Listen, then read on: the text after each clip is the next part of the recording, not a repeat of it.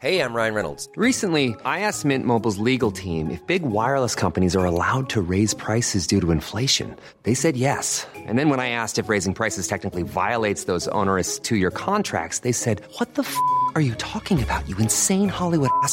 So to recap, we're cutting the price of Mint Unlimited from $30 a month to just $15 a month. Give it a try at mintmobile.com slash switch. $45 upfront for three months plus taxes and fees. Promo for new customers for limited time. Unlimited more than 40 gigabytes per month. Slows. Full terms at mintmobile.com.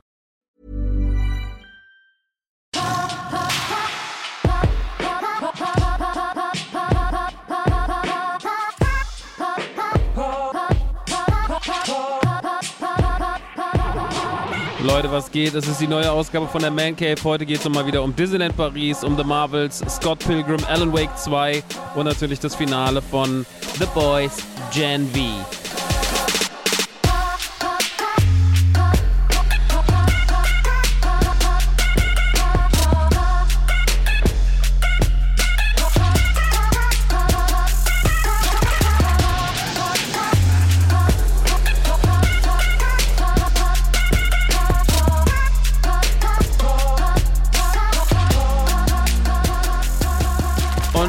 damit dein herzliches Hallo in der 107. Ausgabe von Die Man Cave. Mein Name ist Maxe, aka Rockstar und hier sind wir wieder in meiner kleinen bunten Welt der Popkultur. Es ist äh, mitten im November, es ist flauschig warm da draußen. Ne, flauschig warm ist es nicht, flauschig warm ist es hier drin, da draußen. Es ist relativ kalt gerade. Ähm, Finde ich gut. Ich mag gerade so ein bisschen diesen Umschwung. Ich weiß, viele Leute haben da so ein Problem mit. Ähm, aber ich finde ja immer Winter, den den späten Herbst, wenn es schön warm in der Wohnung ist, man äh, Pumpkin Spice Latte trinkt und äh, Kekse isst und sich was zu essen bestellt, bisschen Filme guckt, bisschen Serien guckt, bisschen was zockt. Das ist ja immer so meine Zeit, da blühe ich auf und habe da einfach äh, auch viel Spaß mit. Andere Leute haben da, haben da Probleme mit, was ich auch verstehe tatsächlich. Aber ich mag es ganz gern gerade. Und dementsprechend, so ist es jetzt auch hier gerade. Es ist muckelig. Ich war gerade noch im Kino. Ich habe noch ein bisschen Bauchweh, weil ich war in The Marvels. Und nicht, weil ich The Marvels so schlecht war, habe ich Bauchweh, um Gottes Willen. Ähm, kommen wir gleich zu, wie ich den so fand. Sondern weil ich mir Popcorn und Chips gekauft habe. Und habe die super durcheinander gefressen. Ich habe auch am Ende einfach beides zur Hälfte fast wegwerfen müssen, weil mir so schlecht war von dieser Kombination das alles runtergespült mit einer Cola Light. Also wirklich wie der letzte, wie der letzte Louis. Ich muss aber auch dazu sagen, dass ich das letzte Mal im Kino war bei Turtles, beim Turtles-Event im September. Also das heißt, ich war über zwei Monate nicht im Kino. Und davor alleine so richtig im Kino war ich, glaube ich, bei Blue Beetle. Und das war das letzte Mal, dass ich im Kino war und deswegen war ich die letzte Zeit nicht. Jetzt kommen ja ein paar coole neue Filme, die ich mir angucken will. Eigentlich den neuen Hunger Games habe ich noch Lust zu sehen. Dann kommt ja der neue Taika Waititi, wo ich gerade eben kurz bevor die Aufnahme gestartet hat, ein Foto bekommen habe von meiner wunderbaren besten Freundin Jessica, die durch Zufall, die ist gerade auf der Premiere in Berlin, wurde da von einer ihrer besten Freunde mitgenommen und stand auf dem roten Teppich und hat ein Foto bekommen mit Taika Waititi. Und Taika Waititi ist ja für viele, viele, viele Menschen, die in meinem Umfeld eine ganz, ganz große Persönlichkeit, hat, ein, hat zwei sehr fantastische Torfilme gemacht, wie ich finde. Ich weiß, Love and Thunder finden viele Leute auch schrecklich.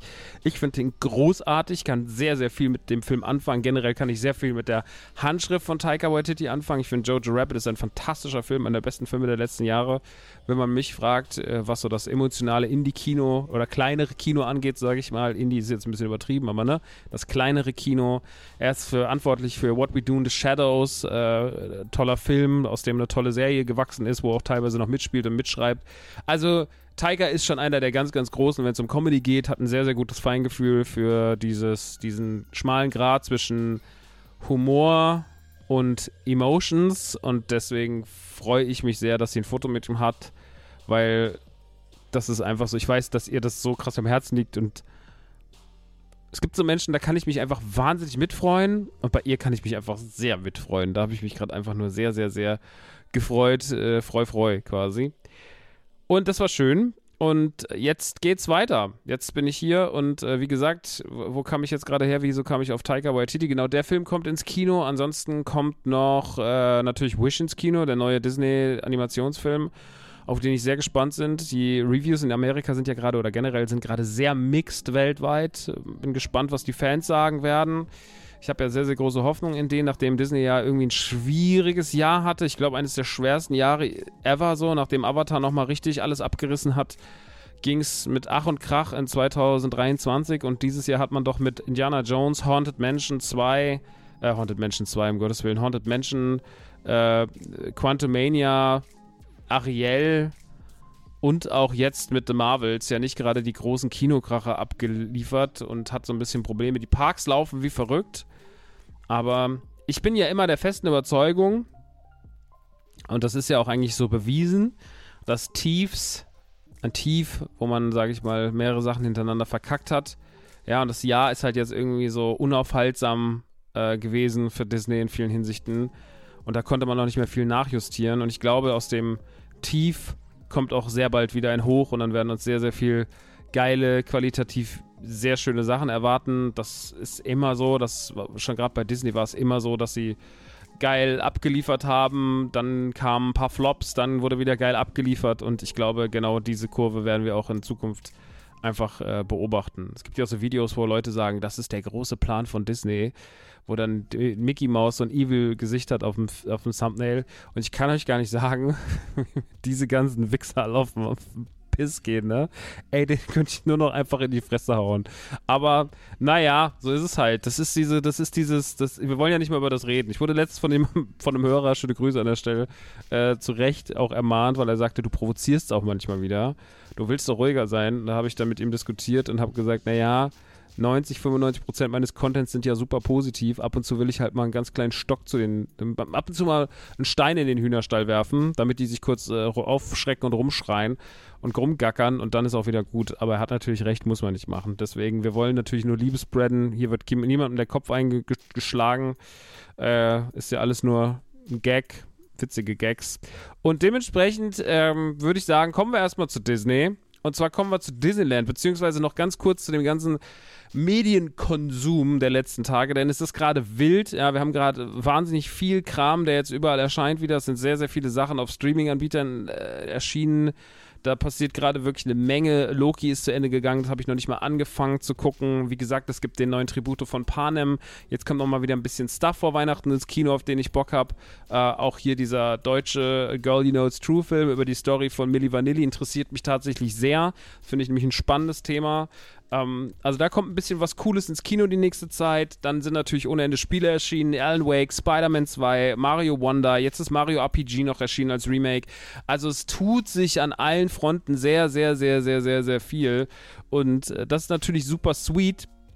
Ähm, aber man kann dann auch einfach als Einzelperson das alles gar nicht auf einmal abdecken. Deswegen habe ich heute zum Beispiel auch immer noch keinen finalen Test zu Spider-Man 2, weil ich finde, dass ich, ich habe zwar immer mehr gespielt damit, aber ich habe immer noch nicht genug damit gespielt, als dass ich sage, ich traue mir den Test zu.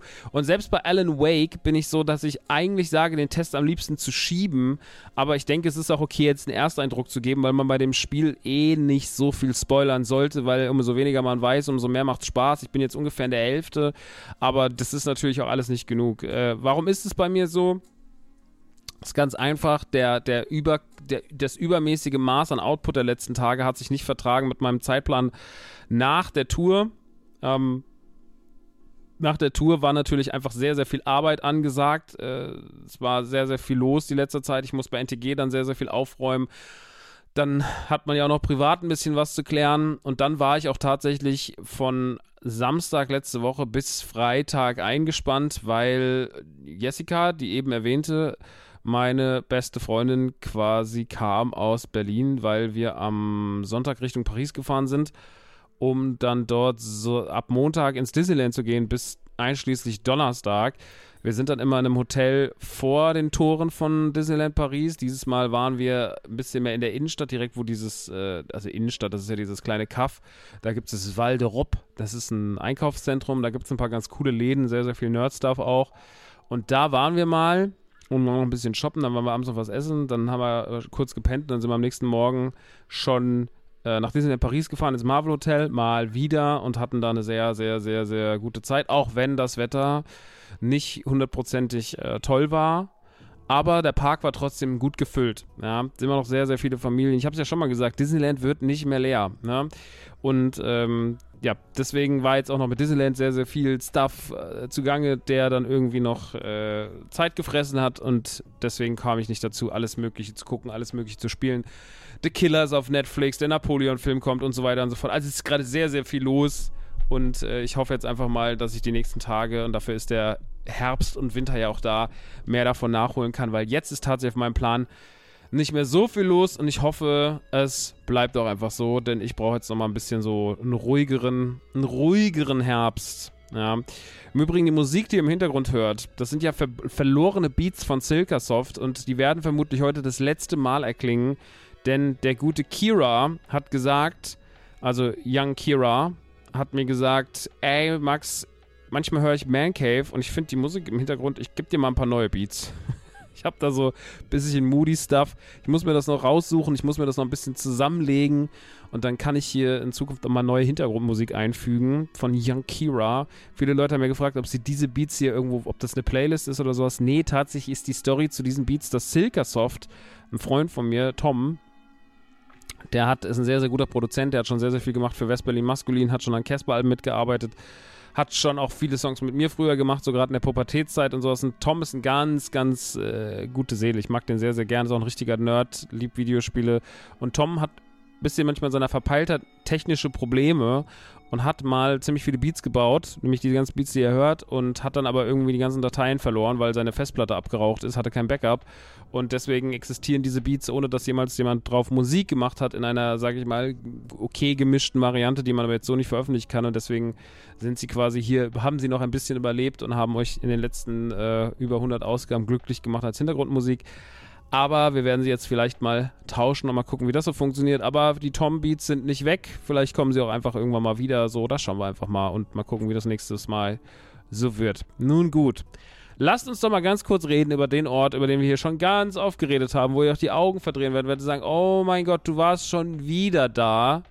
Wir reden nochmal über Disneyland Paris. Ich will überhaupt nicht viel sagen über Disneyland Paris, aber ich weiß auch, dass ihr die Talks trotzdem immer ein bisschen mögt. Also ich kriege zumindest nie Feedback, wo jemand sagt, also bei Disneyland Paris habe ich ausgemacht. Das hat noch niemand gesagt. Die Leute lieben Disneyland Paris und ich glaube, hätte ich einen Affiliate-Link gehabt für Leute, die mit wegen mir nach Disneyland gefahren sind, dann hätte ich wahrscheinlich schon ein bis zwei Reisen damit gut selber finanzieren können.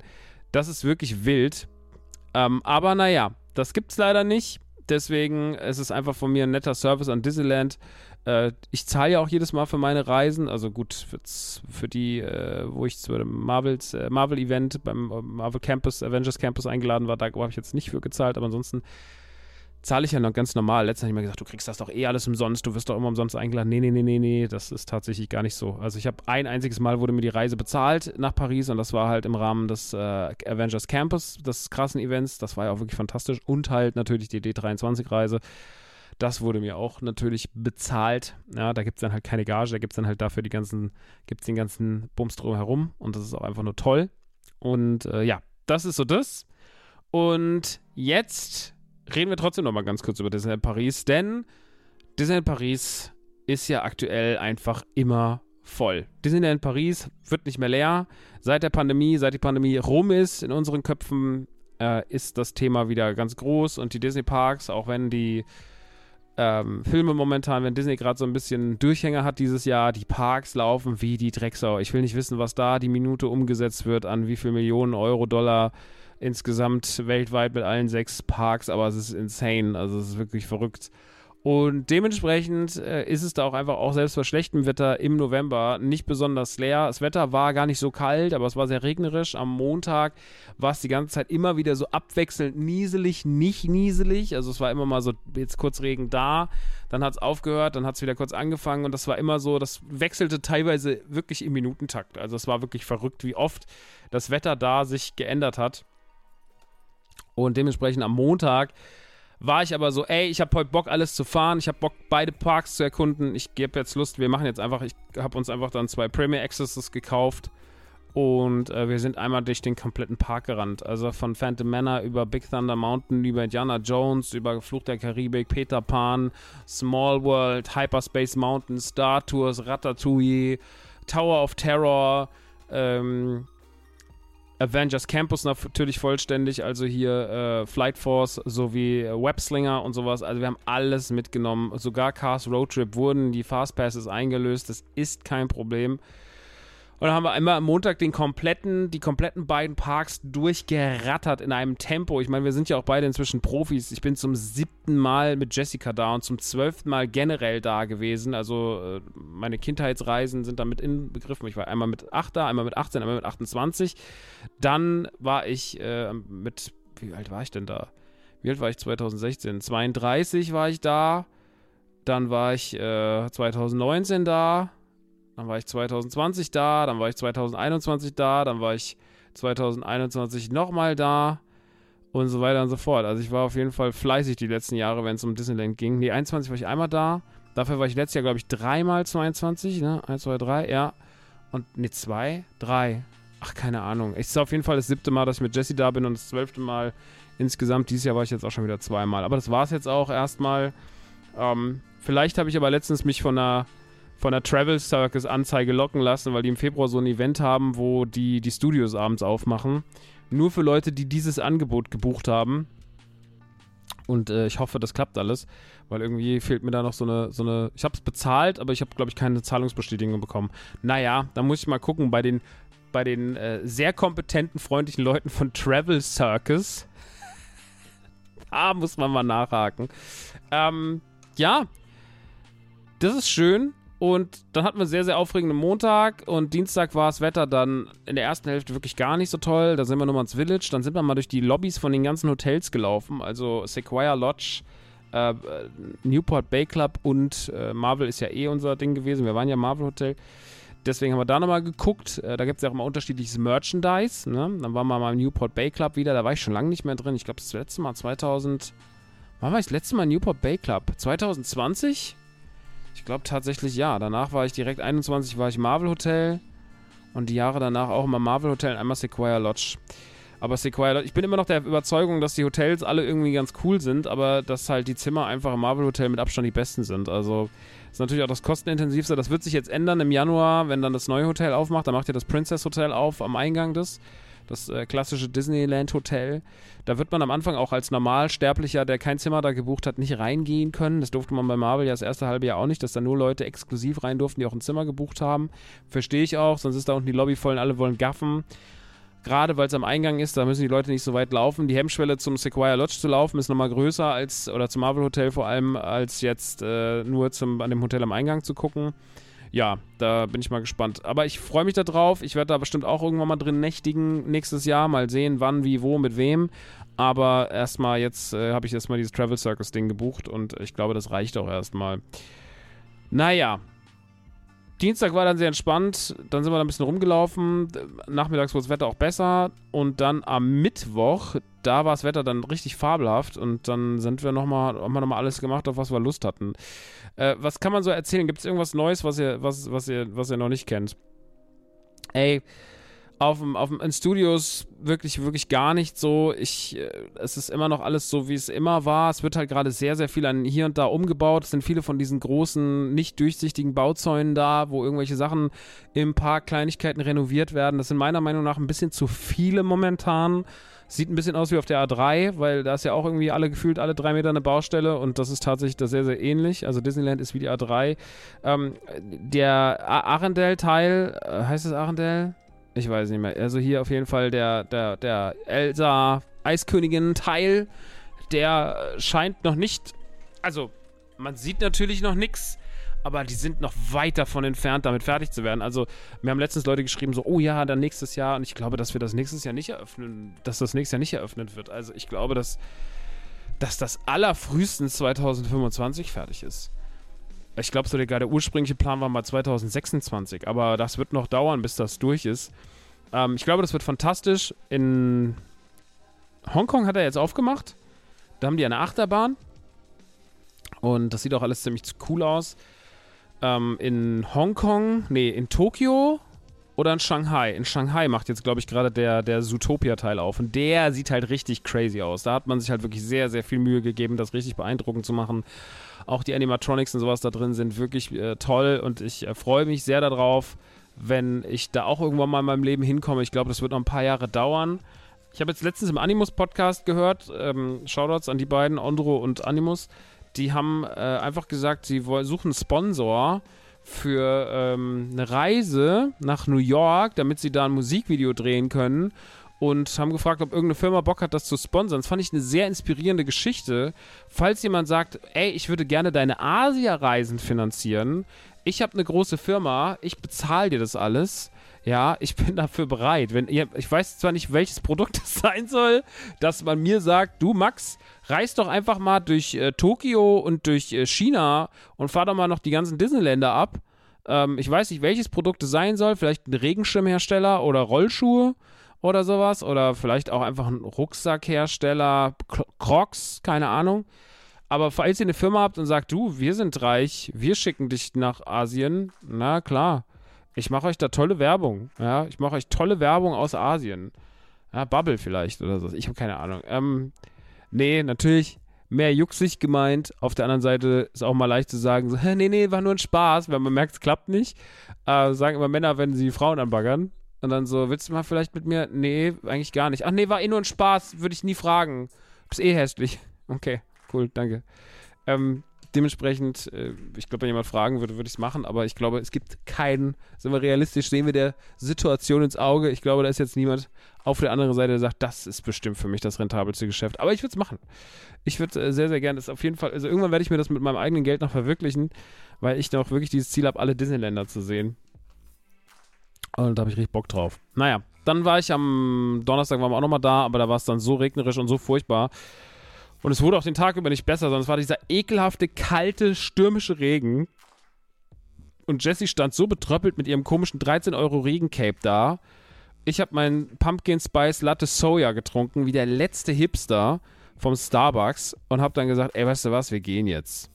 Ich habe keinen Bock mehr. Wir fahren jetzt. Wir kennen diesen Park in- und auswendig. Ich muss da nicht nochmal rein, nur weil ich an dem Tag noch ein Tagesticket habe, um nochmal irgendwie zweimal was zu fahren und äh, habe irgendwie gedacht, das mache ich nicht mehr. Ich möchte aber trotzdem noch eine kurze Anekdote erzählen, beziehungsweise was mir aufgefallen ist, was mir immer wieder auffällt, aber was mir auch dieses Mal aufgefallen ist. Und ich möchte da gleich so ein bisschen vorwegschieben. Ähm, ich will da nicht so abfällig drüber reden, weil ich bin jemand, also ich, das meine ich jetzt gar nicht irgendwie so wertend, sondern ich persönlich habe keinen Kinderwunsch. Ne? Das ist wirklich was, was mich gar nicht interessiert. Das hatte ich noch nie und äh, das löst in mir eher Panik aus. Ich weiß aber, dass sehr, sehr viele Leute da draußen Familien haben oder haben wollen. Das respektiere ich natürlich auch und es ist ja auch schön, wenn Leute diesen Gedanken pflegen und da ihr Ding machen. Ähm, ich äh, finde es schön und äh, sage da gar nicht, dass da irgendeine Ansicht richtig oder falsch ist. Jeder macht das, auf was er Bock hat. So, ne? Also deswegen erstmal, ich äh, bin absolut cool damit, wenn ihr das so macht. So, ne? Deswegen, also nicht verstehen, nicht jetzt denke ich bin ein Kinder, jemand, der keine Kinder mag oder Familie nicht mag, so im Gegenteil. Aber ich ähm, bin halt, es persönlich ist es halt nicht so mein Ding. Und dieses, wir müssen unbedingt, weil das die Gesellschaft mal so bestimmt hat, dass wir Familien gründen müssen und Kinder haben müssen, ich bin da nicht so drin. Ne, ich mache irgendwie so ein bisschen mein Ding, aber ich mache ja eh immer mein komisches eigenes Ding und bin ja eh immer so ein bisschen einsamer Wolf-mäßig und ob das immer die bessere Variante ist, das will ich überhaupt nicht bestätigen, aber ähm, mir es damit okay. Ähm, genau, und ich beobachte da immer sehr viel so Familien ja, und Kinder. Und mir fällt echt auf, dass Familien sich im Disneyland nicht so gut benehmen. Das ist schon sehr, sehr viel so dieses, also, ey, da, wie da in Restaurants manchmal die Tische aussehen, wie die das Essen einfach, wie die, wie die Schweine alles vollmüllen, der ganze Boden dreckig ist, der ganze Tisch dreckig ist, die Toiletten scheiße aussehen und sowas und man immer nur sieht, dass diese ganzen armen Leute, die da gebeutelt durch die Gegend laufen und arbeiten, denen dann so hinterherräumen müssen, weil die so sind so, nö, das ist doch hier Urlaub, das kann man doch alles wegschmeißen. Ich will nicht wissen, wie das in solchen, wie das in solchen großen Komplex-Hotels ist, wo man dann irgendwie so einen All-Inclusive-Urlaub macht. Ich glaube, da ist es noch hundertmal schlimmer. Äh, aber das in Disneyland ist dann teilweise auch doll. Das beobachte ich auch in deutschen Vergnügungsparks, auch im Europapark und sonst irgendwas. Das ist schon manchmal echt nicht so cool. Und ich weiß nicht, ob ich das hier sagen brauche, weil ob hier irgendjemand so ist, aber ich finde, man kann da schon ein bisschen respektvoller sein. Ich verstehe, dass Familien haben und Kinder haben und gerade wenn die Kids kleiner sind und auch noch viel sehr, man muss sehr sich auf sie konzentrieren und sie sind vielleicht auch ein bisschen jammerig, weil man da ja auch viele Eindrücke bekommt. Ich verstehe, dass es anstrengend ist und dass man da nicht nach allem gucken kann, aber ey, einfach irgendwo die Kinderwegen in den Weg zu stellen, ohne nach links und rechts zu gucken, alles anzurempeln, jemanden in die Ferse zu fahren, ähm, Dreck zu machen. Ich finde es manchmal ein bisschen so, also ich finde nicht, dass das der Freifahrtschein sein darf, dass man sich da benimmt wie Sau. Und das ist vor allem an die Eltern gerichtet, nicht an die Kids, weil die Kids kriegen es ja noch vorgelebt. Die machen halt das, was ihre Eltern machen, ne? Aber da, die, nach denen wird halt manchmal auch einfach zu wenig geguckt, so. Das ist halt einfach denen egal. Und die absolute Obergeschichte, wo ich wirklich fast vom Glauben abgefallen bin, ist mir im Tower of Terror passiert. Ich bin alleine Tower of Terror gefahren am Montag. Und mir ist schon aufgefallen, dass ein Kind weinte, schon im Anstehbereich. Also ich bin ja mit dem Fastpass rein und habe dann aber schon mitbekommen, dass in diesem Raum, wo man dies, äh, diese Pre-Show sieht mit dem Video, dass quasi das Kind schon so geweint hat, weil es halt dunkel ist, ein bisschen gruselig, es donnert, es blitzt das ist ein gruseliger Raum, den nimmt man als Kind auch anders wahr. Ich weiß, dass ich als Kind mal in den Kulissen von einem Videodreh meines Vaters stand und da haben die dieses Cure-Video mit der Spinne nachgedreht und das war so ein ganz gruseliger, ekelhafter Horrorraum mit künstlichen Spinnenweben, einer alten schwarzen Wanne, in der schwarzes Wasser war. war. Da lag dann irgendwie Gerd drin, der, der Comedy-Partner meines Vaters, in so einem, in so einem Spinnenkostüm oder in so einem weißen Nachtgewand mit so schwarz geschminkten Augen. Mein Vater hat ein Spinnenkostüm an und so. Also es war richtig, richtig, richtig schlimm und für die war das alles Kulisse und wahrscheinlich würde ich heute in so einer Kulisse stehen und mir dann nichts bei denken, aber wenn man das halt als, keine Ahnung, fünf- oder sechsjähriger erlebt, das ist halt was ganz anderes. Das checkt man halt nicht so und das Kind war noch jünger als fünf, also es war maximal vier. Und es ist auch gerade so irgendwie da reingekommen. Ich habe mich eh gefragt, wie die das erlauben konnten, dass dieses Kind damit fährt, weil ein so junges Kind in eine Attraktion zu lassen, die Tower of Terror heißt, finde ich schon relativ verantwortungslos. Auch von den Mitarbeitenden. Aber ich weiß auch, dass der Auflagenkatalog der Menschen, die dort arbeiten, hoch ist. Und äh, sobald das Kind die Größe erreicht hat, können die natürlich, die können es den Eltern hier nicht verbieten. Wenn die Eltern entschieden haben, das Kind hat, es erfüllt die Kriterien, hier rein zu dürfen, dann haben wir kein Recht, denen da reinzuquatschen. Wir können, die dürfen das, glaube ich, auch einfach nicht sagen. Und dann saß dieses Kind in diesem Tower of Terror und der Tower of Terror ist ja ein Freefall Tower in dem Sinne. Eigentlich ist es kein wirklicher Freefall Tower, weil man wird ja nach links, also nach hoch und runter gezogen. Ja, es ist ja dieser Aufzug und das, ist ja ein Ziehsystem. Auch das nach unten ist kein freier Fall, sondern ein Ziehsystem. Und dementsprechend ist es da drin halt, es ist ja Indoor, aber man sieht ja auch noch so Videosequenzen mit dem Kind und so, mit diesem Mädchen, das dann irgendwie sagt, wake up und so, das dann so sehr gruselig ist, alles halt auf dieses äh, Twilight Zone Ding getrimmt und es ist wirklich spooky. Und ich finde es ja auch schon atmosphärisch spooky und ich kann mir vorstellen, dass das für ein Kind der absolute Horror ist. Es hat die ganze Zeit geweint, es hat während der Fahrt die ganze Zeit geweint und geschluchzt und kam raus und hat nur noch laut und hysterisch ge geschrien und war ganz, ganz fertig. Und die Eltern sind auch erstmal zehn Minuten nicht klargekommen mit dem Kind, weil das einfach nur noch auf der Treppe saß und da lag und konnte nicht mehr. Und das fand ich, es war eine spanische Familie. Äh, spanische Eltern. Und ich wirklich, ich finde, dafür sollte man sich wirklich schämen. Ich finde, das ist nicht was, was man machen sollte. Wir haben auch heute, ich habe die Geschichte auf Instagram erzählt, wir haben echt mehrere Eltern geschrieben. Ja, schöne Grüße an der Stelle. Die haben alle gesagt, ey, das macht man nicht. So, das ist einfach das ist absolut verantwortungslos. Und da bin ich äh, bei denen und sehe das auch so. Ich finde es sehr, sehr, sehr verantwortungslos und ähm, ich glaube, damit kann man sein Kind mehr traumatisieren, als man das weiß. Ich wollte auch damals mit sechs Jahren in Ghostbusters 2 ins Kino gehen, 1990, habe ich gemacht. Meine Mutter hat noch mehrmals gefragt, geht es, geht es, geht es? Bist dir sicher? Ich habe den ersten auf VHS geguckt, war so, ja, klar, kein Problem.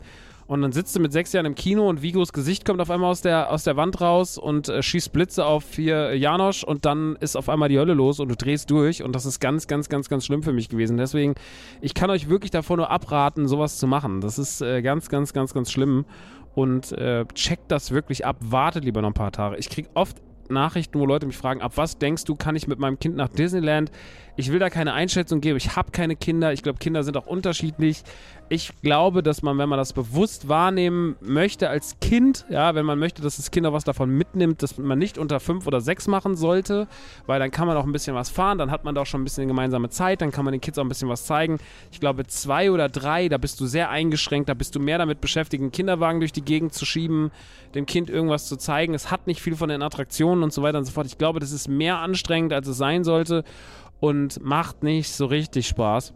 Dementsprechend Dementsprechend rate ich persönlich davon ab, das früher zu machen. Ich bin aber, wie gesagt, auch überhaupt kein Elternteil. Ich würde das jetzt eher nur so aus der Erfahrung von Freunden, Bekannten und dem, was ich so beobachte, im Park sagen. Ich glaube, unter 5, 6 ist das für euch alle eher Stress als lohnenswert. Ich war mit 8 das erste Mal da im Eröffnungsjahr und ich weiß, dass auch ich natürlich damals schon Sachen machen konnte. Ne? Also ich bin Small World gefahren, ich bin Fluch der Karibik gefahren. Ich bin äh, noch so ein paar andere Sachen gefahren. Ich hatte tolle Zeit im Hotel. Ich fand es toll, die Charakter zu sehen und sowas. Das hat alles sehr, sehr viel Spaß gemacht. Aber natürlich war auch ich eingeschränkt. Ich konnte kein Big Thunder fahren. Ich konnte kein, äh, was gab es denn damals noch? Indiana Jones gab es noch nicht. Ich konnte so ein paar Sachen nicht fahren. Und ähm, ja, hatte damals das Gefühl, ich kriege nicht die Guns Experience mit und äh, dann mit 18 habe ich das erste Mal so, als ich dann nochmal da war, habe ich sie dann wirklich deutlich mehr gespürt. Da waren ja dann schon die Studios auf und so. Ähm, aber ich glaube, so mit 6, 7 kann man trotzdem schon viel machen. Da kannst du dann Peter Pan fahren, da kannst du Schneewittchen fahren, da kannst du Pinocchio fahren.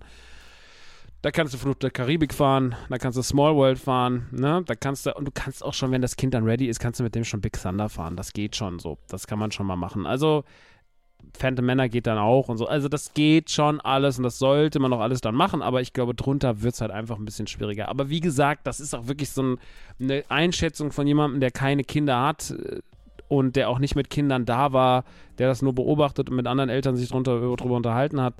Und dementsprechend, ja, ist das so meine Einschätzung. Ansonsten werde ich auch oft gefragt, wo ich buche, wie ich buche, wann man am besten hinfahren soll. Und Leute, ich sag's euch ganz ehrlich, das ist, also A, ist das überhaupt nicht mein Themenfeld. Ich probiere alles Mögliche da. Ich meine, es ist immer logisch, dass Frühjahr und Herbst die besseren Jahreszeiten sind, weil da ist das Wetter einfach meistens besser. Jetzt im November ist es schon wieder ein bisschen kühl. Die Weihnachtszeit ist dafür trotzdem auch schön, weil es schön geschmückt ist. Die Parade ist ziemlich nice. Wir haben auch Parade geguckt, die neue. Ähm, die hat wieder sehr, sehr viel Spaß gemacht und so. Also, ich glaube, es ist von Jahreszeit zu Jahreszeit unterschiedlich. Wenn Ferien sind, wisst ihr halt, ey, wenn Ferien sind, dann sind Ferien. Es gibt ja solche Kalender, da steht das drin. Aber ich will wirklich gar nicht der Entscheidungsträger sein, was ihr da bucht, welches Hotel das Beste ist und sowas. Da muss man auf den eigenen Geldbeutel gucken, davon ist es abhängig. Ich würde immer sagen, er nimmt das teuerste Hotel und macht am besten drei Tage, aber ich weiß auch, dass es eine absolut fahrlässige Aussage ist, weil Leute einfach vielleicht nicht so viel Kohle haben, nicht so viel Zeit haben, mehrere Familien zu, da drin haben, also mehrere Familienmitglieder haben als nur ein oder zwei. So, ne? Also ich fahre ja immer nur mit zwei Leuten dahin, so mit Jesse und mir. Und das ist halt so, guck mal, das ist absolut äh, eine ganz andere Situation, als da mit drei, vier Leuten hinzufahren. Deswegen, ich möchte diese Einschätzung gar nicht mehr geben. Ähm, macht euch einfach selber so ein bisschen ein Bild davon, und guckt mal auf die Seite, guckt euch mal die Preise an, guckt vielleicht auch mal nach Angeboten im Internet und sowas und dann entscheidet so, seid ihr dafür bereit, eher in der stressigen, vollen Zeit hinzufahren, wo das Wetter aber schön ist? Äh, habt ihr die Möglichkeit, euch Passpasses zu kaufen oder wollt ihr lieber versuchen, auf Risiko natürlich in einer Zeit hinzufahren, wo es vielleicht nicht so voll ist, wo aber das Wetter dann schlechter sein könnte wie im Herbst oder im Frühling? Das muss jeder für sich selber entscheiden. Aber ey, es ist wie immer ein schöner Spaß gewesen. Ich werde auch nächstes Jahr wieder dann dahin fahren. Äh, da fährt dann mein Kumpel Tino mit hin. Beziehungsweise der ist auch da, wie ich erfahren habe. Ähm, der hat sich das nämlich auch gebucht. der war auch so, äh, da ist ein Angebot. Und dann habe ich mir das gebucht, dann habe ich das erzählt. Und dann hat mir gesagt, ach guck mal, der Tino, der hat das gleiche gebucht. Naja. Wollen wir wegkommen von Disneyland, oder? Sehr, sehr viel Disneyland schon wieder. Ähm, es lohnt sich immer wieder. Es ist immer ein bisschen Trash. Es ist immer sehr, sehr schön. Ich liebe das alles da. Ich habe einfach da eine gute Zeit. Und ähm, man muss halt ready sein, dort dass das Essen einfach nicht immer das Beste ist, dass es voll ist, dass es nervig ist, dass da einfach manchmal Familien auch nerven und so, dass es manchmal laut ist, dass mal eine Attraktion ausfällt, dass man vielleicht auch mal aus einer Attraktion aussteigen muss, weil sie ausgefallen ist. All das passiert halt in Vergnügungsparks. Es ist halt immer noch ein Vergnügungspark. Ne? Es ist halt keine, keine Adult Island, sondern es ist halt einfach für die ganze Family und da ist viel los und da sind sehr, sehr viele Menschen und da ist natürlich ein wahnsinniger Verschleiß an allen Ecken und Enden von den Restaurants über die Hotels bis hin zu den Attraktionen. Ich finde, dafür, dass man da so viel Verschleiß drin hat, sieht das immer noch alles top aus, vor allem nach der langen Zeit, nach über 30 Jahren, die Disney Paris jetzt da ist. Gut, dann bleiben wir doch gerade beim Thema Disney und reden über den neuesten Film, für den ich extra noch gerade im Kino war. Wie gesagt, ich habe immer noch Bauchschmerzen von der Mischung aus Popcorn und äh, Chips, die ich mir da gerade reingefahren habe. Und alles schön mit einer Cola Light runtergespült, wie der letzte Assi. Ich war gerade noch mal schnell in The Marvels und habe mir den neuen Marvel-Film reingefahren, von dem ich erstmal überrascht war, dass er, warte mal, ich mache mir IMDb auf, damit auch wieder Namen richtig gesagt werden. The Marvels. The Marvels. So. Ähm, ein Film, von dem, glaube ich, ganz vielen Menschen im Vorfeld schon klar war, mh, das könnte vielleicht nicht der allergrößte Hit werden, den Marvel jemals gemacht hat.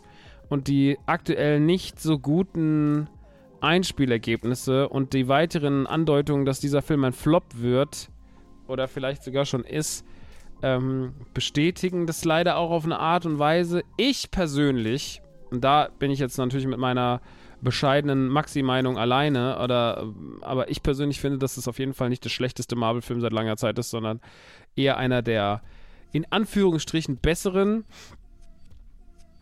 Das klingt aber auch alles jetzt ein bisschen negativ. Ich gehe mal ein bisschen rein. Also erstmal, wir haben dieses Mal die Vereinigung von Kamala Khan, die wir schon kennengelernt haben als Miss Marvel aus der gleichnamigen Serie. Wir haben Carol Danvers drin, gespielt von Brie Larson. Die haben wir schon kennengelernt durch Captain Marvel. Die hat 2019 ihren ersten eigenen Film gehabt. Kam natürlich auch bei Endgame vor. Kam die auch bei Infinity War vor?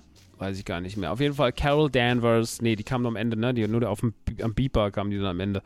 Also Carol Danvers ist auf jeden Fall am Start ähm, die wir schon öfter gesehen haben, und Monica Rambeau. Die kennen wir auch aus Captain Marvel, kennen wir aber vor allem auch aus WandaVision, gespielt von Theona Paris. Und äh, die drei bilden quasi die Marvels. Die kennen sich alle noch nicht, doch klar, äh, Monica und Carol kennen sich natürlich, weil Monica nennt auch Carol immer Tante.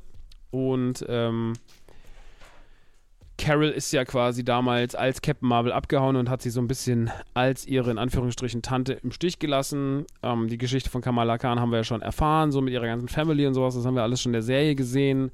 Da freuen wir uns auch, wenn die Serie nicht so cool war, was vor allem die Story und so angeht mochte ich trotzdem so diesen ganzen Family-Teil und mag auch äh, Iman Verlani als, äh, als Kamala Khan. Die macht das super fantastisch. Die wirkt wie so ein.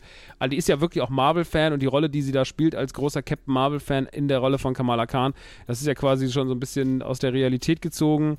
Und ähm, die drei connecten über eine, eine Darban, eine, eine, eine, Herrscherin bzw. eine Führerin eines Volkes von einem Planeten, ich glaube Hassan, Haban, Haram, ach, ich weiß es nicht mehr, Hanam, ähm, so ein Wort halt, die sucht quasi nach einer Möglichkeit, das von ihr kaputt äh, gefärchte Land, woran auch tatsächlich Carol Danvers mit schuld ist, dass dieses, dieses, dieser Ort, wo sie herkommt, quasi seine natürlichen Ressourcen verloren hat. So, die haben kein Sonnenlicht mehr, da gibt es kein richtiges Wasser mehr, ähm, die haben keine gute Luft zum Atmen, die Luft ist verpestet.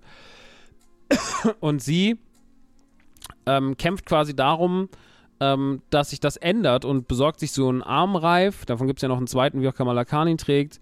Und sagt, ey, ich will mit diesem Armreif quasi Portale öffnen zwischen Welten, damit halt quasi ich zum Beispiel die Atmosphäre von einem Planeten, der gesund ist, absaugen kann.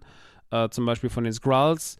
Und ähm, dann quasi dort für eine, für eine saubere Atmosphäre sorgen. Dann hole ich Wasser von einem anderen Planeten, damit wir wieder sauberes Wasser haben dann hole ich von einem anderen Planeten die Sonne und so weiter und so fort. Also sie, sie ist so, also von einem anderen, aus einem Sonnensystem die Sonne klaut sie quasi, damit sich dort halt äh, die Sonne entfalten kann. Also sie ist sehr, sehr darauf getrimmt, ähm, ihren Planeten wiederherzustellen und dabei sehr, sehr viele Opfer an anderer Stelle zu lassen.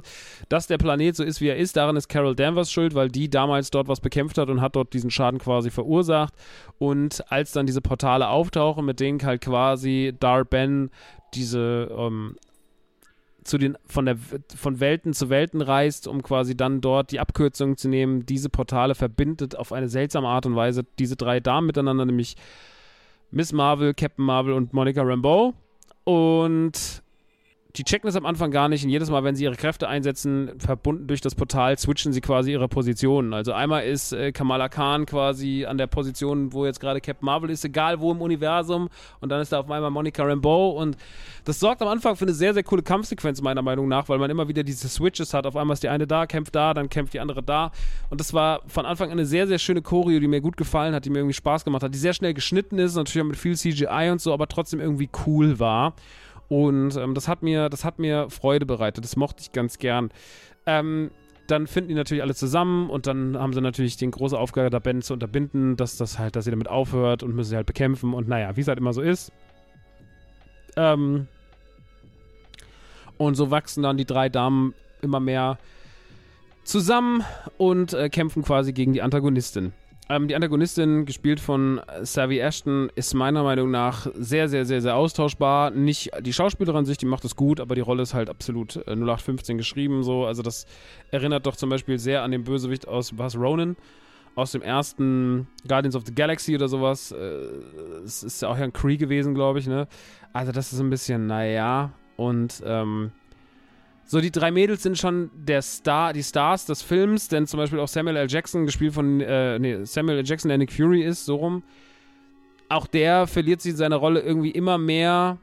Also, es war ja mal der mysteriöse, große, böse Organisator, der Kopf hinter allem, und in dem Film wirkt er irgendwie so wie noch wie ein verrückter alter Professor, der so Quatsch macht und den das alles auch gar nicht mehr so richtig juckt. Und das könnte auch ein bisschen sein, dass das, also, ich glaube, dass da auch die Rolle von, die Rolle sowie der Schauspieler mit der gleichen Attitüde rangehen. Weil ich glaube, Samuel L. Jackson ist das MCU auch so ein bisschen egal. Der spielt da halt so sein Ding runter. Samuel L. Jackson macht das prinzipiell immer cool, weil man Samuel L. Jackson ist halt Samuel L. Jackson, aber es ist wirklich so ein bisschen, ey, Nick Fury ist auch einfach nicht mehr nicht mehr die Haupt, nicht mehr der Hauptangelpunkt des Ganzen und äh, versteht sich als dieser auch gar nicht mehr und ist zwar immer noch der Organisator, aber irgendwie auch nicht mehr mit der gleichen Lust und der gleichen Leidenschaft. Und ähm, das sind so ein bisschen die Probleme des Films. Also der Pro Film hat ein paar Probleme.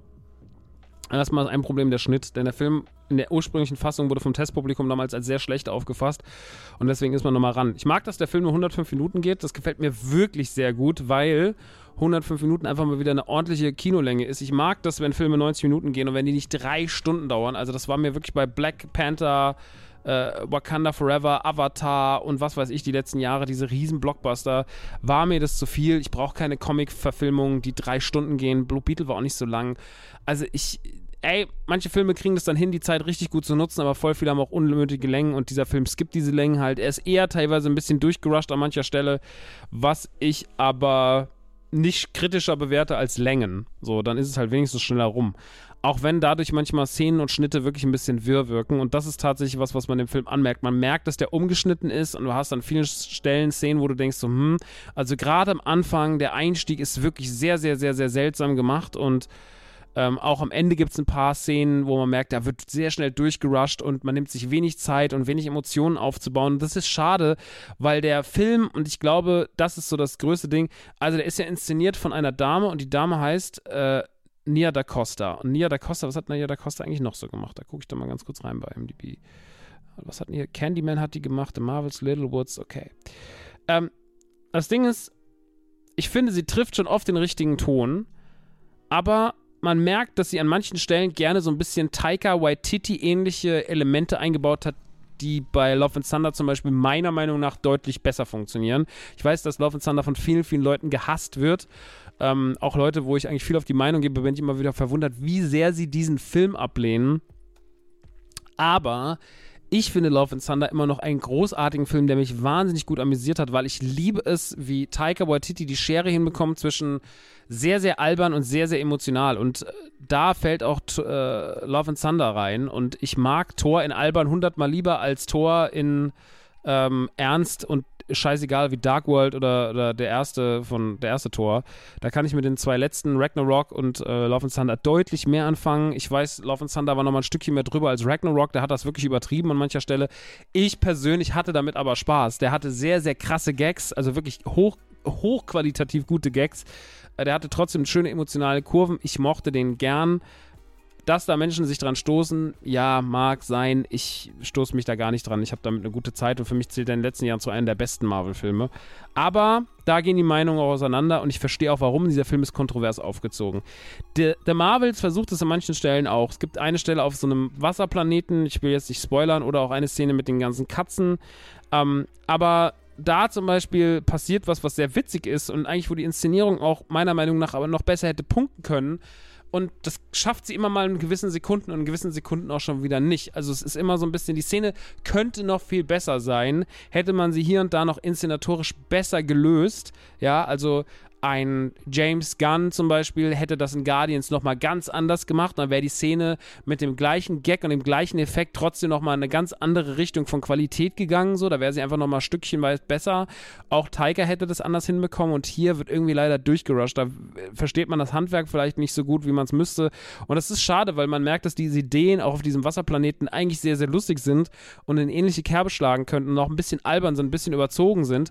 Und dementsprechend verfehlt es dann so ein bisschen, dass es, ja, es könnte noch so ein bisschen, es könnte noch ein bisschen mehr haben dann in dem Moment. Es ist mir dann manchmal zu unkonsequent und dann sind wir auch so, die Szene geht gerade los und dann sind wir schon quasi wieder in der nächsten Szene und wir haben überhaupt nicht die Möglichkeit, dass es mal atmen kann, dass der Film mal irgendwie Luft lässt und dementsprechend hat er für mich nicht hundertprozentig funktioniert, was all das angeht.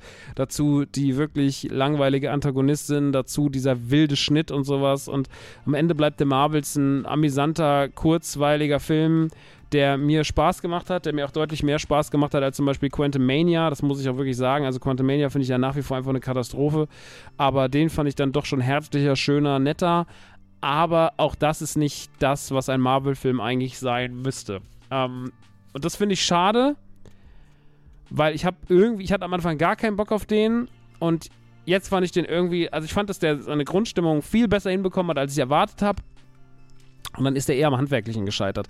Der scheitert nicht an seinen Schauspielerinnen, der scheitert auch nicht an der Inszenierung an sich, weil ich äh, das Drehbuch eigentlich mag, bis auf dass mir die Antagonistin halt so langweilig geschrieben hat, aber der scheitert halt eher so an der ganzen, wie man schneidet, wie man was hinsetzt, wo, wie man filmt, so an diesen ganzen Sachen scheitert der ein bisschen. Und das ist äh, schade, meiner Meinung nach, weil ich glaube, dann wäre Marvels wirklich ein herausragendes Werk geworden und so ist es einfach nur ein okayer Film und ein okayes Werk und ähm, lässt natürlich trotzdem auch Platz für viel Kritik, da, wo sich natürlich die Anti-Woken, die sich an drei weiblichen Superheldinnen natürlich extrem reiben, ja, weil das geht gar nicht klar, das macht man nicht. Drei weibliche Superhelden, das ist natürlich absolut Hanebüchen, dass es starke Frauen gibt. Ähm, dementsprechend, ähm, ja, hat man sich da, äh, hat man da auch natürlich diesen Menschen wieder eine Plattform gegeben, sie auszureden und dann zu sagen, guck mal, klar, Disney fährt weiter mit der, die Klippe herunter und sowas. Und das, ja, ja, klar. Ähm, denkt das mal weiterhin, aber naja. Der hätte besser sein können vom Handwerklichen her. Am Ende des Tages okay und wird uns in der großen Riege von MCU-Filmen nicht groß äh, zur Last fallen. Ich glaube, im schlimmsten Fall kann man den ignorieren und sagen, das war ein okayer Film und gut ist. Und damit ist auch gut. Dann kommen wir noch zu einer neuen Serie, die letzte Woche Freitag ihre Premiere gefeiert hat auf Netflix. Denn wir reden ganz kurz über Scott Pilgrim Takes Off ja, eine, eine, eine neue Serie über Scott Pilgrim im Look des Videospiels und auch des Comics. Und neben dem Aufgreifen, dass man quasi Scott Pilgrim endlich weitererzählt, hat man es geschafft, dass alle wieder dabei sind, die in irgendeiner irgendeiner Weise wichtig waren. Egal, ob das Chris Evans ist, ob das äh, Kira Culkin ist, ob das Mary Elizabeth Winstead ist, ob es Michael Sarah ist, ob es Brie Larson ist, Jason Schwartzman ist. Also der ganze Cast ist quasi wieder am Start und ist wieder dafür da, uns äh, in den gleichen Rollen wie bei Scott Pilgrim im Film zu unterhalten und halt das Ganze nur auf Serien als Cartoon-Serienniveau, aber natürlich sehr, sehr ähm, nah am Film trotzdem dran, nah am Stil des Comics, sehr referenziell im Bereich Nerd. Und das Interessante ist, dass die Serie so startet wie der Film. Also man erwartet, wir kriegen jetzt den Film nacherzählt. Und ich hatte mich auch gar nicht schlau gemacht, um was es geht. Hatte nur mal einen Trailer gesehen, hatte ich irgendwie gedacht, hm, es geht wahrscheinlich eher so in die gleiche Richtung. Hm. Wie, wie damals auch schon im Film. Und dann, am Ende der ersten Folge, nimmt die Serie aber eine komplett andere Wendung ähm, die ich jetzt gar nicht so sehr spoilern möchte. Und dann gibt's, geht ein Weg auf, der sehr ungewöhnlich ist und nicht das ist, was man erwartet. Und uns werden in insgesamt acht Folgen, die alle so im Bereich der 25 Minuten liegen, also das kann man sehr, sehr gut wegsnacken abends, die ganze Serie oder maximal zwei Abenden. Und kriegt da wirklich eine sehr schöne, runde, gute, saubere Serie präsentiert, die anders ist, die sich trotzdem auch anfühlt wie der Stil des Spiels oder wie der Stil des Films oder wie der Stil der Comics. Also man bringt auch alles hier zusammen. Man legt sehr viel Wert auf die Referenzen, äh, Referenzen aus der Popkultur. Trotzdem, das ist immer das Schöne, das ist so ein bisschen das, was ich an Stranger Things auch so liebe. Man schafft Liebe zur Popkultur, ohne dass alles nur darauf basiert. Also am Ende wird man nicht sagen, Stranger Things, das ist doch die Serie, die voll ist mit Referenzen auf die Popkultur, sondern Stranger Things ist diese sehr gute Serie mit sehr tollen Figuren, die sehr, sehr viel Spaß macht und auch noch Referenzen auf die Popkultur hat. Und ähnliches würde ich auch über Scott Pilgrim sagen. Ich würde sagen, Scott Pilgrim ist eine fantastische Serie, die ihrem Stil, ihrer Idee der ganzen Figur Scott Pilgrim, alles, wo es herkommt, sehr, sehr gerecht wird, das sehr gut einfängt, was in Comics, äh, Spielen und Filmen stattgefunden hat, das alles auf ein geiles Level hieft und da was Neues draus macht. Äh, natürlich ist es eine Netflix-Serie, es gibt auch Dinge, die, wo wieder die, wir wissen, ne, da werden auch Dinge natürlich thematisiert, die man vielleicht nicht so kommen sieht. Ähm, da kann man sich dran reiben, wenn man darauf achtet aber ich achte darauf, für mich natürlich überhaupt nicht drauf, sondern ich bin halt so, ja, also ich finde das alles geil, ich mag das auch, dass halt auch, weil daraus ja auch so völlig un also daraus entstehen ja Dinge, die man so nicht erwartet. Ne? Dass auf einmal irgendwie gewisse Figuren, von denen man gesagt hätte, dass die können ja nicht zusammenkommen, weil dass das dann plötzlich irgendwie geht und dass da so sehr, sehr geile Wendungen drin stecken und sowas genau durch das. Und das macht mir alles sehr, sehr viel Spaß. Ich liebe den popkulturellen Anteil da drin. Es gibt eine sehr, sehr schöne Szene, die, die den Virtual Boy ehrt, auch sehr lange den Virtual Boy ehrt, ja, eine der verlorenen Konsolen von Nintendo quasi. Der größte Flop, den Nintendo, glaube ich, je hatte oder so. Ähm, alles wird da drin verarbeitet. Wir haben sehr, sehr viel. Auch am Anfang jeder Schriftzug ist ein anderes Videospiel.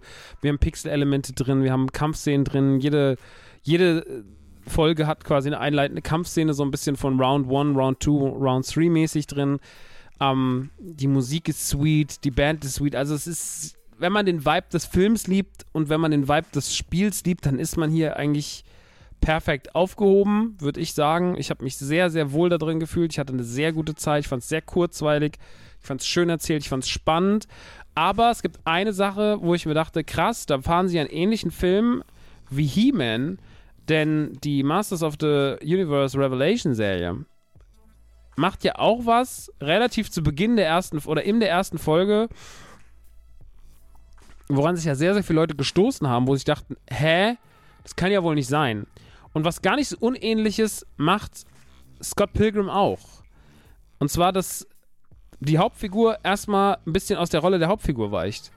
Und das ist sehr, sehr spannend, weil auch ich das natürlich habe kommen sehen. Und dann dachte ich auch ganz kurzzeitig so, hm, ist das richtig so?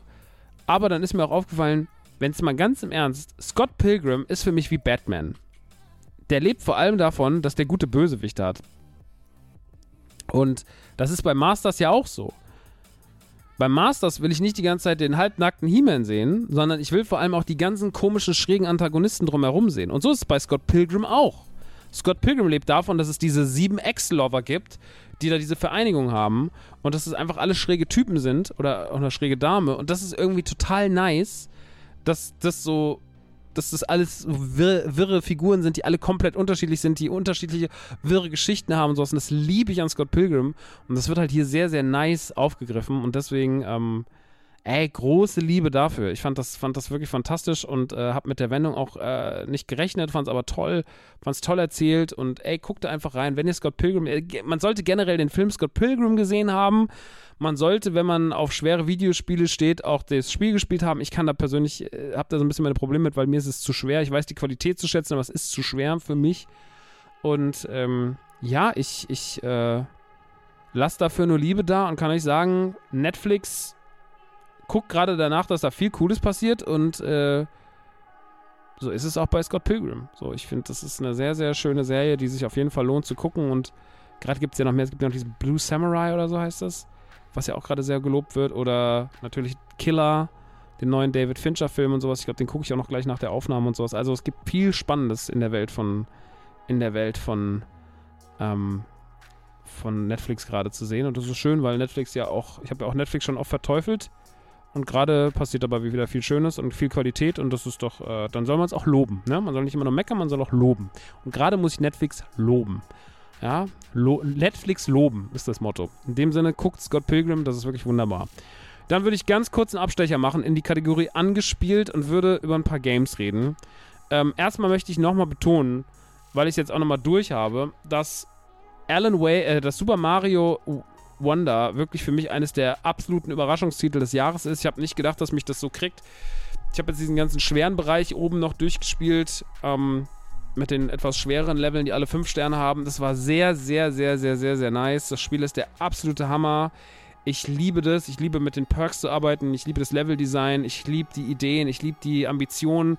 Ich liebe den Umfang. Ich kann nur noch mal das sagen, was ich in der letzten Ausgabe gesagt habe. Mario Wonder ist jetzt, wo ich noch mehr damit Zeit verbracht, verbracht habe, wirklich ein absolut, ein absolutes Megaspiel dieses Jahr. Und ich muss mal gucken, ob es in meine Top 3 kommt, weil die ja, das wird dieses Jahr wirklich alles sehr, sehr schwer mit Top 3. Das weiß ich schon so, auch wenn mein Platz 1 unangefochten feststeht. Aber ey, ich muss sagen, dass mich Mario Wonder nachhaltig mehr beeindruckt hat als, als ähm, oder fast genauso beeindruckt hat wie Tears of the Kingdom. Ja, also es ist schon wirklich Nintendo auf einem sehr hohen Level und deswegen, ich kann es nur noch, ich muss es nochmal betonen, aber davon sollen wir, das soll es auch schon gewesen sein. Dann reden wir ganz kurz über ein Spiel, das ich mehrere Level angespielt habe, weil ich irgendwie die Idee so trashig fand, dass ich sagte, okay, ich muss reingucken. Und zwar ist es ein neues Robocop namens Rogue City. Und Robocop Rogue City ist ein richtig klassischer 3D-Shooter, der sich technisch nicht so richtig auf die Jetztzeit konzentriert. Also der will schon cool aussehen, der sieht aber aufgrund seines, sage ich mal, wahrscheinlich nur mittelmäßig hohen Budgets nur so mittelmäßig gut aus ist ein 3D-Shooter mit sehr, sehr viel Blutspritzen. Also, so wie das Thema Robocop auch ein bisschen hängen geblieben ist, ist man auch, was die Gewaltdarstellung angeht, ein bisschen hängen geblieben. Und es ist alles so ein bisschen. Also, es spielt sich in seinen, in seinen groben Zügen nicht viel anders als ein Shooter der 90er. Als ein brutaler ID-Shooter der 90er. Ja, man ist halt Robocop, man läuft durch die Stadt, man fährt zu verschiedenen Verbrechen hin. Am Anfang muss man so die Hard-mäßig in so ein Gebäude reingehen, was so Nakatomi-mäßig besetzt ist von so einer Punker-Gang ähm, die so ein Fernsehstudio kentern quasi und muss da dann aufräumen und läuft dann durch die verschiedenen Stockwerke und ballert irgendwelche Leute um. Dann kommt man an die Polizeistation, dann kriegt man so ein bisschen, gibt es noch einen Schießstand, dann kann man noch Perks, äh, beziehungsweise kann noch so ein Skilltree hat man noch dabei, den kriegt man so beigebracht. Man kann mit den Leuten auf der Wache reden, ähm, dann geht man zu verschiedenen Einsätzen, dann wird die beste Freundin, beziehungsweise die Kollegin, die immer an deiner Seite ist, wird dann irgendwie umgefeuert, die liegt dann im Krankenhaus, dann geht man der Sache weiter auf den Grund und so. Und ähm, es gibt so ein bisschen so eine Hauptstoryline um diesen Typen, den man am Anfang sieht, diesen Punker, und dann geht man immer wieder dahin, dahin, dahin und man kann auf Sachen schießen, dass halt irgendwie mehr Gegner betroffen werden, ne? Von, also von irgendwelchen Sachen, die explodieren, rote Fässer und so, irgendwelche Kräne, wo dann Sch Schaufeln aufgehen und irgendwas auf die Gegner fallen lassen. Man kann immer nur zwei Waffen tragen. Ähm, und schießt halt einfach nur mit dem, was man hat. So, da gibt es ein Snipergewehre, da gibt es eine Schrotflinte, da gibt es verschiedene Handfeuerwaffen und so weiter und so fort. Maschinengewehr, also das typische Repertoire. Es gibt jetzt nichts, was jetzt super herausstechend ist. Zumindest habe ich es jetzt in diesen fünf Stunden oder so, die ich gespielt habe, ähm, nicht gesehen. Und dann kommt man auf so einen großen Müllplatz, da sind dann so Motorradfahrer und sowas. Und das ist alles so. Ey, das ist halt alles ein bisschen clumsy. Ne? Das ist halt kein peak-feines Halo oder sowas, wo jeder, wo Halo lebt ja zum Beispiel total davon, dass es halt auch so eine saubere Steuerung hat und dann auch im Multiplayer funktioniert. Und hier ist man sehr auf dieses Singleplayer gewaltvolle Shooting eingestellt und dieser 80er-Vibe, und das muss ich wirklich loben, dieser 80er-Vibe kommt durch die, durch das, was sie machen und wie sie Figuren darstellen und wie auch die Bilder und so wirken und man will schon sehr so das Publikum, was Robocop gut findet, ist ein bisschen auch auf diesen geilen qualitativ hochwertigen 80er-Trash steht, das will man schon bedienen. Und ich glaube, das kann man auch ganz gut bedienen. Ich kann mir vorstellen, dass Leute das, das, das richtig cool finden. Ich finde es auf lange Sicht langweilig, weil es einfach immer irgendwie more of the same ist. Und ich es von der ersten Sekunde aber nicht schon. Also, es ist nicht so, dass ich am Anfang denke, boah, krass. Und dann merkt man, okay, das wiederholt sich und dann ist es immer noch cool, sondern ich fängt, so mit, ja, ist schon ganz cool an. Und wenn man immer nur noch mehr davon kriegt und die Level sogar eher in der Qualität, äh, der Quali Qualität, in der Qualität abbauen, dann ist das für mich einfach nur noch irgendwann so, ja, ist okay, brauche ich jetzt nicht weiterspielen. Aber so von der Atmosphäre her, von den Schauplätzen, von den Bösewichten, wie man das alles so ein bisschen erzählt, auch diese sehr 80er-mäßige Storyline und sowas, das ist schon cool. Also das ist schon ganz, das ist schon das hat schon was. Also ich finde, Robocop Rogue City hat was, aber es hat nicht genug, als dass es mich bei der Stange hält. Und dementsprechend, ich glaube, es gibt eine Demo, oder nee, das glaube ich nicht, ich weiß, dass es eine Demo gibt, die sollte man sich angucken, wenn man merkt, das ist absolut mein Ding, dann kann man da ruhig mal reingucken und sich das überlegen. Das ist auch, glaube ich, kein Vollpreistitel, das kostet 40 Euro, was okay ist. Und dann hat man damit vielleicht ein paar ganz gute Tage, aber es ist halt jetzt nicht das große nächste Ding so, ne? Und dementsprechend, ja, ich äh, kann damit ein bisschen was anfangen, aber mich hat es auch irgendwann leider gelangweilt und deswegen kann ich es nur so, ich sag mal, Fans schauen rein, ne?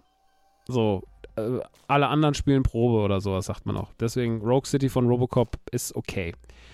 Jetzt kommen wir nochmal zu einem Spiel, was ich bis dato auch nur unter der Kategorie angespielt verbuchen würde, und zwar ist das Alan Wake 2. Und jetzt werden viele Leute die Augen rollen und werden sagen, hey, Warum denn nur angespielt? Ja, das liegt leider an dem Zeitding. Das tut mir sehr, sehr, sehr, sehr leid. Aber Remedy gehört schon zu den Studios, die meiner Meinung nach die eigensinnigsten und äh, tollsten Spiele der letzten zehn Jahre gemacht haben. Also Max Payne 1 und 2, Control, Quantum Break und natürlich auch Alan Wake sind alles Titel, die ich hier schon immer positiv hervorgehoben habe und gerade Alan Wake war ein geiles Horrorspiel, weil es einfach nochmal anders gearbeitet hat, weil es eine sehr interessante Art hatte, sich zu erzählen, auch eine bisschen komplexere Art, sich zu erzählen mit dem Autor, der sich in seinen eigenen Roman verliert, in seiner eigenen Art zu schreiben und dann Fiktion Realität in Hand in Hand miteinander gehen und man selber nicht mehr ganz weiß, was man will. Und ähm, das hat man jetzt quasi wieder aufgegriffen über den verschwundenen Autor Alan Wake, der damals, äh, als das erste Spiel rauskam, im gleichen Jahr quasi verschwunden ist, ich glaube 2013 und den man jetzt zehn Jahre später sucht und es werden Figuren aus dem ersten Teil aufgegriffen. Man gerät sehr schnell in die Rolle einer, einer Polizistin, einer Detec einer, eines, eines weiblichen Detective, die halt ähm, einen Fall aufdeckt, wo, wie heißt der Typ nochmal? Nicholson, Nikolaiski, keine Ahnung. Auf jeden Fall dieser Typ, der Alan Wake im ersten Teil immer jagt, der quasi, den spielt man am Anfang ganz kurz, wie man aus dem Wasser steigt, vollkommen nackt und der dann von so einer Sekte ähm, dem Clan des, Weide, dem Clan des Waldes, glaube ich, aufgesucht wird. Und die ähm, wollen, schneiden ihn dann sein Herz raus. Und lassen ihn dann quasi mit offenem Brustkorb äh, liegen, in so, mitten in so einem Waldstück, wo so ein paar Hütten sind. Und man muss da halt hin in so einer richtigen Twin Peaks-Atmosphäre. Es ist so ein bisschen Twin Peaks, True Detective-mäßig. Und geht dann zu dieser Leiche, schaut sich die Umgebung an, stellt fest, dass irgendwas nicht stimmt und dann taucht man immer so ein bisschen weiter ab in die Abgründe. Und das Ganze wird auch sehr schnell sehr obskur und sehr gruselig und sehr horrormäßig, weil natürlich kannst du jetzt nicht einfach nur bei einer Leiche bleiben, dann wäre es ja nur ein Detective-Spiel, sondern es wird natürlich auch irgendwann sehr über, über, ähm, wie nennt man das nochmal? Überdimensional? Nein, überdimensional sagt man überhaupt nicht. Naja, es wird auf jeden Fall gruselig. Es gibt Geister, ja. Es, ähm, mir fehlt das Wort gerade. Ich bin komplett auf der Spur und ich möchte am liebsten den Podcast ausmachen nie wieder anmachen. Naja, paranormal. Das ist das Wort, was ich meinte. Es wird paranormal. Ja, nicht universal. Paranormal wird es, Leute. Und das ist natürlich das Wichtige bei Alan Wake und das wird dann auch immer schräger und wir merken dann irgendwann, dass das, was wir hier spielen, auch wieder Teile eines Skriptes sind und dass Alan Wake quasi seine eigenen Skripte beeinflussen kann und dass er auf die Geschichte Einfluss nehmen kann und aber auch trotzdem in seinen eigenen Werken gefangen ist und sich da immer wieder Wege raussuchen muss und dass dahinter irgendwie ein größeres Ding steckt, was mit seinen alten Werken verbunden ist und man muss jetzt gucken, wie man da rauskommt, was ist real, was nicht. Das weiß man zu dem Zeitpunkt, wo ich jetzt gerade stehe, noch wirklich gar nicht und ähm, wie das alles weitergeht. Deswegen zur Story kann ich auch gar nicht so viel sagen. Ähm, man hat noch eine Ebene drin, quasi wie so ein Hub. Das ist dann so ein Raum, da steht eine Schreibmaschine, ist ein Schreibtisch drin, eine große Tafel, an der quasi verschiedene Teile des Falls oder der Fälle aufgelistet stehen, was man jetzt schon so weiß, was vielleicht das nächste Indiz sein könnte. Also man deckt auch so ein bisschen auf, man guckt so ein bisschen nach den nächsten, nach den nächsten Punkten. Das ist jetzt nicht sehr komplex, sondern ist relativ einfach da drin gehalten. Aber das soll auch so ein bisschen einfach noch die Ebene erfüllen, dass es sich um so einen Detektivfall handelt. Und das Spiel bringt einen immer wieder in Situationen, wo man sich fragt, hä, wie ist denn das jetzt eigentlich passiert? Warum ist denn das jetzt so? Und schafft dabei eine sehr, sehr schöne Horroratmosphäre. Dadurch, dass wir immer von diesen Lichtgeistern reden, bin ich bei Alan Wake nie so angegruselt wie bei Resident Evil oder Silent Hill oder sowas. Das schaffen die Spiele für mich zu gruseln, schaffen diese Spiele deutlich mehr. Alan Wake ist für mich ähm, zu Teilen gruselig, aber auch in vielen Teilen nicht so richtig. Ähm, ich mag dann eher einfach die Atmosphäre, die Darstellung, was man mit den Charakteren macht. äh, Sam Lake, der ja quasi einer der Köpfe von Remedy ist, oder vielleicht der Kopf von Remedy, der auch vorher bei äh, Max Payne 1 quasi das Gesicht war von Max Payne, der tritt hier wieder als Detective in, in Kraft und kriegt auch schon fast so eine Max Payne-artige Rolle zugewiesen, was mir sehr, sehr gut gefällt. Es macht sehr, sehr viel Spaß, ihm zuzuschauen. Ansonsten ist das Kampfsystem dieses Mal meiner Meinung nach ein bisschen komplexer und ein bisschen schwieriger zu bedienen als beim ersten Teil. Also ich musste zum Beispiel beim ersten Endbox-Kampf gegen, äh, gegen wen ist ja egal, das will ich gar nicht spoilern, musste ich so mich ein bisschen, also den habe ich bestimmt 15 Mal anfangen müssen, einfach weil ich für mich erstmal in diesem Endboss-Kampf überhaupt die ganze Mechanik lernen musste. Und die finde ich dieses Mal doch schon ein bisschen komplizierter. Ich muss generell sagen, mir gefällt Alan Wake sehr gut. Ich liebe die Atmosphäre, ich liebe das Spiel, ich liebe den Gruselfaktor und ich liebe vor allem die schräge Erzählweise. Und dass man auch sehr, sehr viel entdecken kann, dass es sehr viele Geheimnisse gibt, dass man viel erkunden kann. Das gefällt mir alles sehr, sehr, sehr, sehr gut und Alan Wake macht in der Hinsicht sehr, sehr viel richtig. Ich habe aber auch ein bisschen ein Aber. Ich muss sagen, dass es mich noch nicht so in seinen Bann gezogen hat wie andere. Also ich bin ja total euphorisch dran und dachte so, das wird vielleicht mein überraschendes Goti und war ja auch wirklich mit am aufgeregtsten jetzt noch im letzten Quartal auf dieses Spiel. Das stand schon auf meiner Liste weit vorne. Ähm, es ist jetzt bei mir gerade so, dass ich immer wieder so ein bisschen brauche, die Lust zu entwickeln, weiterzuspielen, weil ich es auch so ein bisschen, auch manchmal an zwei, drei Stellen ein bisschen frustrierend finde. Ja, dann sind diese ist der, ist der, ist der letzte Speicherpunkt irgendwie komisch, ist blöd gesetzt, so, ist an einer doofen Stelle. Unterwegs gibt es ein, zwei Szenen, die wirklich nerven und sowas und da muss man dann manchmal sich so ein bisschen durchbeißen und das nervt mich, gemessen an jetzt anderen Spielen, wo das halt einfach nicht so ist. Und dementsprechend bin ich mit Alan Wake vielleicht noch nicht, äh, bin ich vielleicht nur zu 85, 80 Prozent so warm geworden, wie viele Leute, die das Ding komplett abfeuern, sagen, das ist für sie Goti, so Game of the Year. Für mich ist es das bis dato noch nicht, für mich ist es auch bis dato noch nicht Top 5, aber ich sage ja auch bewusst, ich habe es nur angespielt, ich habe jetzt vielleicht sieben, acht Stunden da drin. Ähm, da geht noch ein bisschen was und äh, ich weiß die Qualität auf jeden Fall zu schätzen, aber das ist ja dann wieder ein bisschen auch das persönliche Empfinden, ne? So manchmal hat man halt auf sowas Bock und manchmal gibt es ja auch Leute, wo ich sage, den Film musst du sehen, der ist der krasseste, dann gucken die und sagen so, ja, ich fand ihn okay. Und ähm, ich würde nicht sagen, dass Alan Wake nur okay ist, ich finde Alan Wake schon gut bis sehr gut, ja. Es ist ja dann immer auch gleich so, oh, voll, kriegt man so Nachrichten, ey, es ist so schade, dass du das nicht wertzuschätzen weißt. Man ist so, nur weil ich gesagt habe, ich finde es nicht das krasseste Spiel des Jahres, ist es doch trotzdem nicht schlecht. Also, äh, wenn ich es in der Schulnote bewerten müsste, würde ich dem Ding jetzt gerade eine 2 geben, so was immer noch Bombe ist. Also denkt mal daran, wie wir uns früher gefreut haben, wenn wir eine 2 bekommen haben. Ja, ich zumindest, ich war dumm, so, deswegen äh, bin dumm. Aber ich hab, wenn ich eine 2 hatte, habe ich mich sehr gefreut. Aber klar, wenn ihr natürlich den ganzen Tag nur Einsen bekommt, dann freut euch anders. Aber ich sag mal, der Normal, der Normal-Durchschnittsschüler hat sich über eine 2 doch gefreut. Ähm, und das ist halt jetzt noch nicht die 1 plus. So, ne? Aber vielleicht wird sie noch. Gucken wir mal, werde ich nächstes Mal noch berichten. Deswegen Alan Wake gibt es jetzt für PlayStation, PC und Xbox. Gibt keine physische Variante, was ich sehr schade finde. Hoffe aber, dass der Kult und die gute, das gute Feedback rund um das Spiel wie bei Baldur's Gate 3 jetzt auch gerade dafür sorgen wird, dass es noch eine physische Variante geben wird. Und ja, bin ich mal gespannt. Also, es ist auf jeden Fall zu empfehlen. da sage ich nichts anderes als der Rest. Mein persönliches Empfinden hat es aber noch nicht so hundertprozentig getroffen und das wundert mich selber. Aber manchmal ist es halt so. Ne? Nun gut, dann kommen wir noch zur letzten Sache und dann machen wir für heute auch Feierabend und zwar ist das Finale von Gen V, der Spin-off-Serie von The Boys. Die hat ja jetzt letztens ihr Finale gefunden vor zwei Wochen, genau der Freitag nach Tourende war das.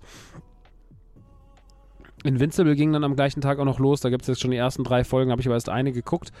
Und äh, ja, was gibt's zu sagen über Gen V The Boys? Ich habe es ja sehr, sehr gelobt, mochte die ersten Folgen sehr krass, mochte sehr, sehr gerne den Vibe und muss sagen, für mich hat es am Ende ein bisschen abgebaut. Ich hatte am Ende nicht mehr hundertprozentig so viel Spaß damit. Das liegt vor allem an zwei Sachen. A, finde ich, The Boys hat immer sehr stümperhafte, und das ist schon bei The Boys und das ist bei Gen V noch ein bisschen, noch sogar ein bisschen mehr so, hat schon sehr stümperhaftes CGI. Generell nicht die schönste Art, das Ding zu filmen. So, es ist schon auch manchmal so ein bisschen, also es ist, wir, wir, wir kritisieren manchmal die Art, wie Marvel Sachen macht, aber ich finde, The Boys macht es auf gar keinen Fall besser. Ähm, bei The Boys ist das aber auch alles egal, weil da Leute nicht A, so nicht so kritisch drauf gucken und B, weil bei The Boys auch die Leute sind so, ey, das ist halt noch nicht, ist noch nicht so, es hat noch nicht so diesen manifestierten Status, ne? Und äh, deswegen darf das auch ein bisschen billiger aussehen. Ist ja auch immer noch Fernsehen, ist ja kein Kino, klar. Ne? Und äh, Secret Invasion sah auch scheiße aus, machen wir uns nichts vor. Aber ich muss sagen, dass mir dann die Story auch am Ende ein bisschen zu wild wurde. Also die letzte Folge war nicht schön erzählt, die hatte mir zu viel, die war mir zu überdramatisch, die war komisch geschrieben, die hatte komische Momente, die wirkte, die hat das gleiche Problem wie mit The Marvels tatsächlich, dass die vom Schnitt her total unpassend teilweise ist, dass es auch am Ende nicht auf den Punkt kommt. Es gibt zum Beispiel am Ende einen wichtigen Cameo, ja, Homelander taucht am Ende nochmal auf, sagen wir mal, wie es ist, jetzt auch nicht so die große Überraschung, aber es ist, jetzt werdet ihr sagen, oh, Spoiler, und ich kann nicht sagen, dieser Auftritt ist völlig scheißegal. Ist völlig scheißegal. Das hätte man sich auch einfach sparen. Das ist absolut Nonsens. Ich habe mich so gefreut, als er kam und war so enttäuscht, als die Szene vorbei war. Ich mir dachte so, das war's jetzt. Hätte man doch lassen können. Ne? Und ähm, das machen sie wirklich nicht so gut, meiner Meinung nach. Also die letzte Folge ist sehr unsauber erzählt und dann hat natürlich Gen V auch ein großes Problem, was The Boys zum Beispiel gar nicht hat. Ich finde, da fehlen die epischen Figuren. Ne? Also diese ganzen Schülerinnen, die wir da sehen, ja, die sind okay. Die sind okay. Aber die sind auch auf eine Art und Weise egal. Und das trifft alle Figuren. So, am wenigsten noch die Kleine, die sich klein machen kann oder die sich auch groß machen kann. Ich weiß den Namen gerade nicht mehr. Aber Emma. Aber Emma ist noch eine der wenigen Figuren, die noch ein bisschen herausstechen. Der Rest ist, auch die Hauptfigur, sind noch nicht so besonders und nicht so gut ausgearbeitet. Und das ist ein bisschen, was mir Gen V so. Also, ich finde es schön, dass wir was kriegen, was quasi ein Bindeglied ist zwischen The Boys 3 und The Boys 4 und was auch gerne weitergehen kann und was damit reingeht, aber ich finde nicht, dass es hundertprozentig die Qualität von The Boys am Ende hält. Und ich muss auch sagen, ich finde das alles lustig, ne? Ich mag die Gewalt, ich mag, dass so viele Pimmelwitze drin sind, ich mag, dass die Serie auch Grenzen überschreitet und sowas. Ich, ich komme damit klar, weil es natürlich auch der Gegenentwurf sein soll zu Marvel und DC. Aber auch The Boys muss sehr, sehr vorsichtig sein, dass es die eigene Formel nicht komplett überreizt, weil jetzt hatten wir schon wieder drei fantastische Pimmelwitze da drin und die hatten wir schon in der Staffel 3 und man will immer noch mal eine Grenze überschreiten, noch mal eine Grenze überschreiten. Ich finde so, irgendwann, man muss aufpassen, dass man das Maß immer gut hält. Ne? Ich finde so, wenn die an den richtigen Stellen kommen, ist das gut, aber wenn wir es immer wieder übertreiben und noch mal eine Kokserei, noch mal eine Fickerei, noch mal das, noch mal eine Sexorgie da reinschreiben. Es gibt auch wieder so eine komische Sex-Party-Orgie in der Staffel also man wiederholt so manchmal die Mechanismen, die Sache mit dem Penis, die Sache mit dem Schrumpfen, die Sache mit der Sexparty. Das sind ja alles Sachen, die haben wir in der Staffel 3 von The Boys schon gesehen, in krass, ja. Und äh, The Boys, äh, The Gen V macht das halt so auch nochmal nach, so ein bisschen, aber nicht so hundertprozentig auf dem Level der Konsequentheit, wie jetzt äh, zum Beispiel, wie jetzt zum Beispiel die dritte Staffel von The Boys. Und da muss man ein bisschen vorsichtig sein. Also, Agent V macht Spaß. Das ist ein netter Snack für zwischendurch. Die ersten Folgen sind fantastisch. Die ersten paar Folgen machen richtig, richtig Bock. Ähm, wenn man dann aber begreift, dass die Charaktere nicht mehr Gesicht bekommen, ähm, dass auch viele Sachen so komisch erklärt werden, dass ähm, das Finale nicht so richtig geil ist, dann hat es ein bisschen mehr Geschmack, als, da, als ich gedacht habe. Und dann sehe ich es ein bisschen kritischer, als ich gedacht habe, dass ich kritisch sehen werde. Aber dann ist es halt so. Ich muss trotzdem sagen, dass es mich gut unterhalten hat. Ne? Unterhält mich auf jeden Fall fabelhaft. Invincible unterhält mich auch fabelhaft. Aber auch Invincible, ich muss halt sagen, die erste Staffel von Invincible ist so krass. Da fand ich jetzt den Einstieg in der ersten Folge auch nur so mittelmäßig, weil ich mir dachte, ach, wirklich jetzt mit Multiverse arbeiten, Alter? Ach komm, bitte. So, haben wir nicht genug Multiverse in DC und Marvel, gerade was schon genug nervt, so muss jetzt auch bei Invincible passieren. Naja, okay. Gucken wir mal, wie es weitergeht. Ähm, ich habe jetzt noch nicht die Ambition gehabt, das weiterzuschauen. Ich habe immer noch kein Loki geschaut, gerade so. Also, ey, es ist. Man kann doch nicht für alles Zeit haben. Das wird alles die nächsten Tage nachgeholt. Ihr werdet zu allem noch irgendwie mein Urteil bekommen, wenn es euch interessieren sollte. Aber ähm, das soll es jetzt erstmal gewesen sein. Ähm, ich denke, man kann das alles sich mal anschauen. Ja, man kann sich The Marvels durchaus im Kino anschauen und den Film supporten und einfach einen entspannten Sonntagnachmittag haben. Man kann sich den aber auch auf Disney Plus reinziehen, wenn er da irgendwann dann kommt in den nächsten paar Monaten. Reicht auch. Scott Pilgrim solltet ihr unbedingt sehen, wenn ihr Scott Pilgrims-Fans seid. Ro Robocop solltet ihr euch reinfahren. Mal die Demo ähm, da könnt ihr einen Eindruck davon bekommen und wenn ihr Robocop und 80s-Fans seid, entscheiden, ob das was für euch ist. Alan Wake solltet ihr euch unbedingt angucken, wenn ihr generell auf gute Horrorspiele steht. Super Mario Wonder sollten alle spielen und Gen V kann man sich auf jeden Fall oder sollte man als The Boys-Fan auf jeden Fall gesehen haben. Aber wenn ihr The Boys noch nicht gesehen habt, dann fangt auf jeden Fall nicht mit Gen V an, sondern fangt mit, richtig mit The Boys an, so, weil The Boys ist immer noch eine der coolsten Serien der, der letzten Jahre und ähm, da freue ich mich ja schon sehr nächstes Jahr auf Staffel 4. Nun gut. Viele Themen, die noch offen sind, wie Spider-Man, wie Loki, wie äh, The Killer, äh, und noch viel, viel, viel, viel andere Kram. Das Finale von Attack on Titan und so weiter und so fort. Ist sehr, sehr viel gerade los da draußen in der Popkultur. Und es kommt aber jetzt auch gar nicht mehr so viel raus die nächsten Wochen. Deswegen kann man Ruhe nachholen, machen und tun. Wir haben ja noch einen großen Jahresrückblick. Ne? Der wird ja auch noch kommen mit Timo wieder als Gast. Da freue ich mich schon sehr drauf. Und ja, das ist erstmal so das alles. Und ähm, an dieser Stelle würde ich sagen, ist es für heute auch gut.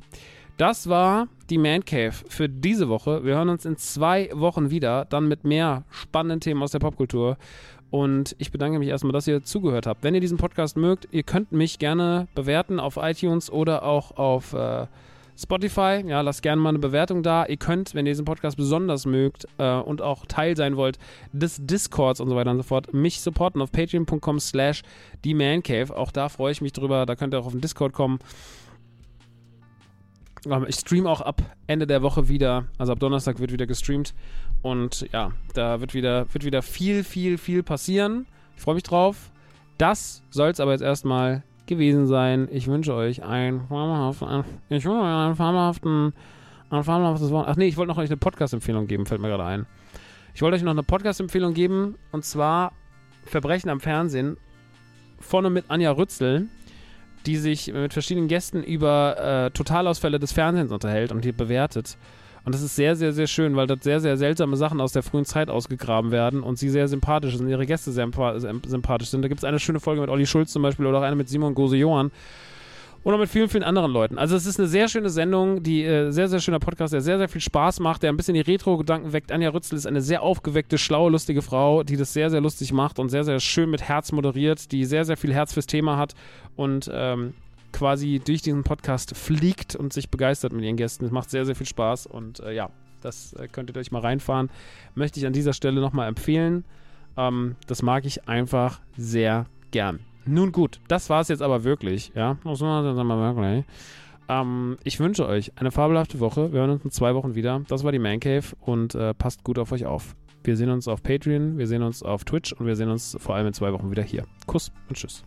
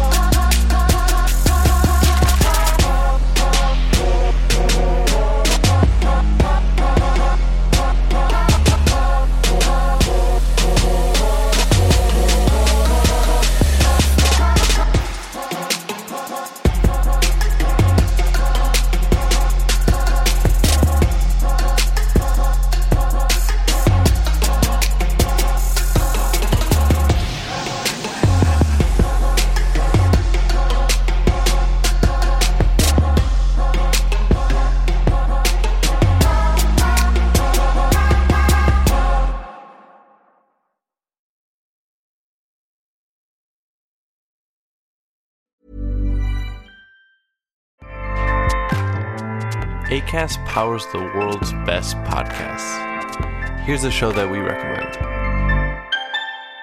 Hi, I'm Jesse Cruikshank. Jesse Cruikshank. I host the number one comedy podcast called Phone a Friend. Girl, let's phone a friend. Not only do I break down the biggest stories in pop culture with guests like Dan Levy and members of InSync, I do it with my own personal boy band singing jingles throughout because it's my show. It's your show, girl. New episodes of Phone a Friend Yeah. drop Thursdays wherever you get your podcasts. So work it, girl. Yeah, work it. Okay, that's enough. ACAST helps creators launch, grow, and monetize their podcasts everywhere. ACAST.com.